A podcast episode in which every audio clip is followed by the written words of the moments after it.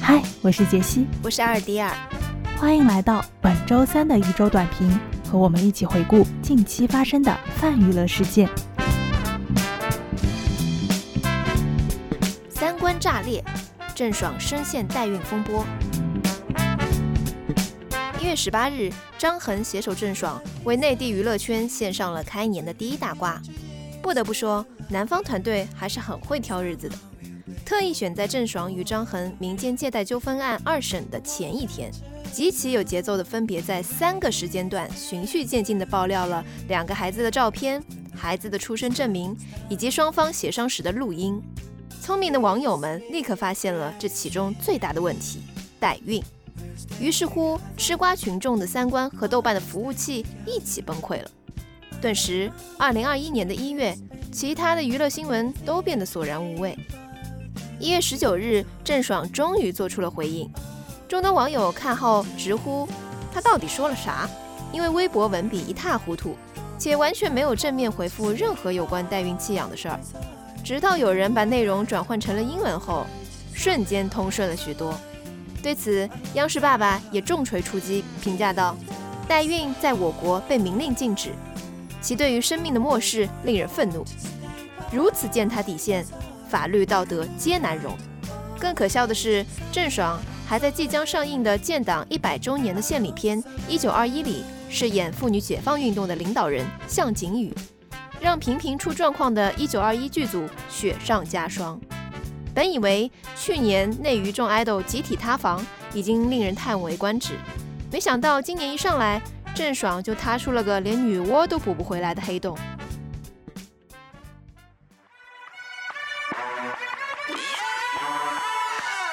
姚安娜热闹出道。上周的微博热搜中出现了一个陌生的名字——姚安娜。起先我还以为这是哪位网红大咖准备进军娱乐圈了，原来姚安娜不是别人，她正是华为创始人任正非的二千金。作为哈佛高材生，又曾在世界顶级名媛舞会与比利时王子共舞的富家千金，姚安娜此次偶像出道。立刻引起了网友的关注，但比起后来才上线的出道单曲，一部所谓的出道纪录片和大写加粗的破格公主营销海报，更加吸引了网友的眼球。至于这位顶级名媛的唱跳水准嘛，不算很差，但也和优质偶像完全不沾边。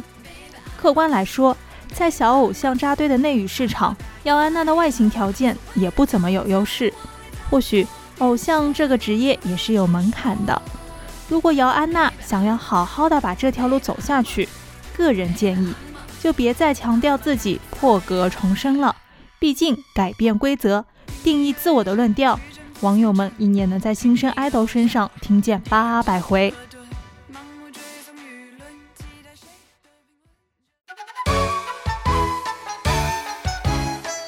春光灿烂猪八戒电影版。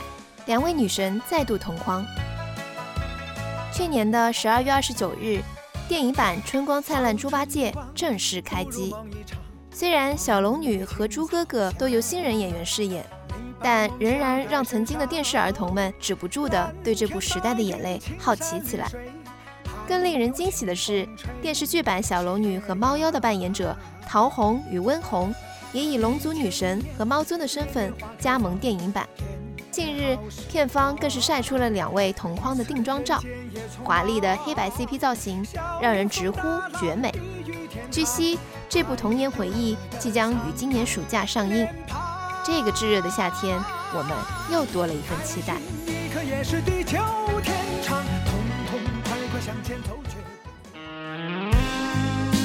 贺岁片扎堆上映，今年春节你准备进几次电影院？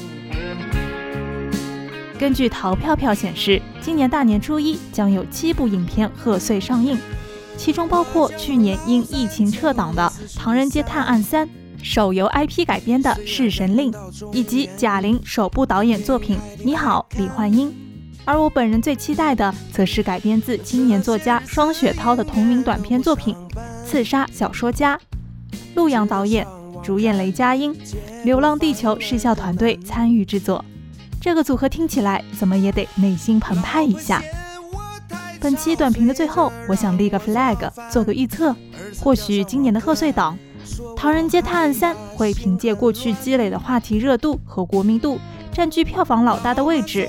而榜眼嘛，我猜测很有可能《刺杀小说家》和《你好，李焕英》会有一番激烈的较量。但无论谁是赢家，我们都希望国内疫情尽快好转，力清零，让中国电影市场点燃牛年第一炮，好好的热闹一番。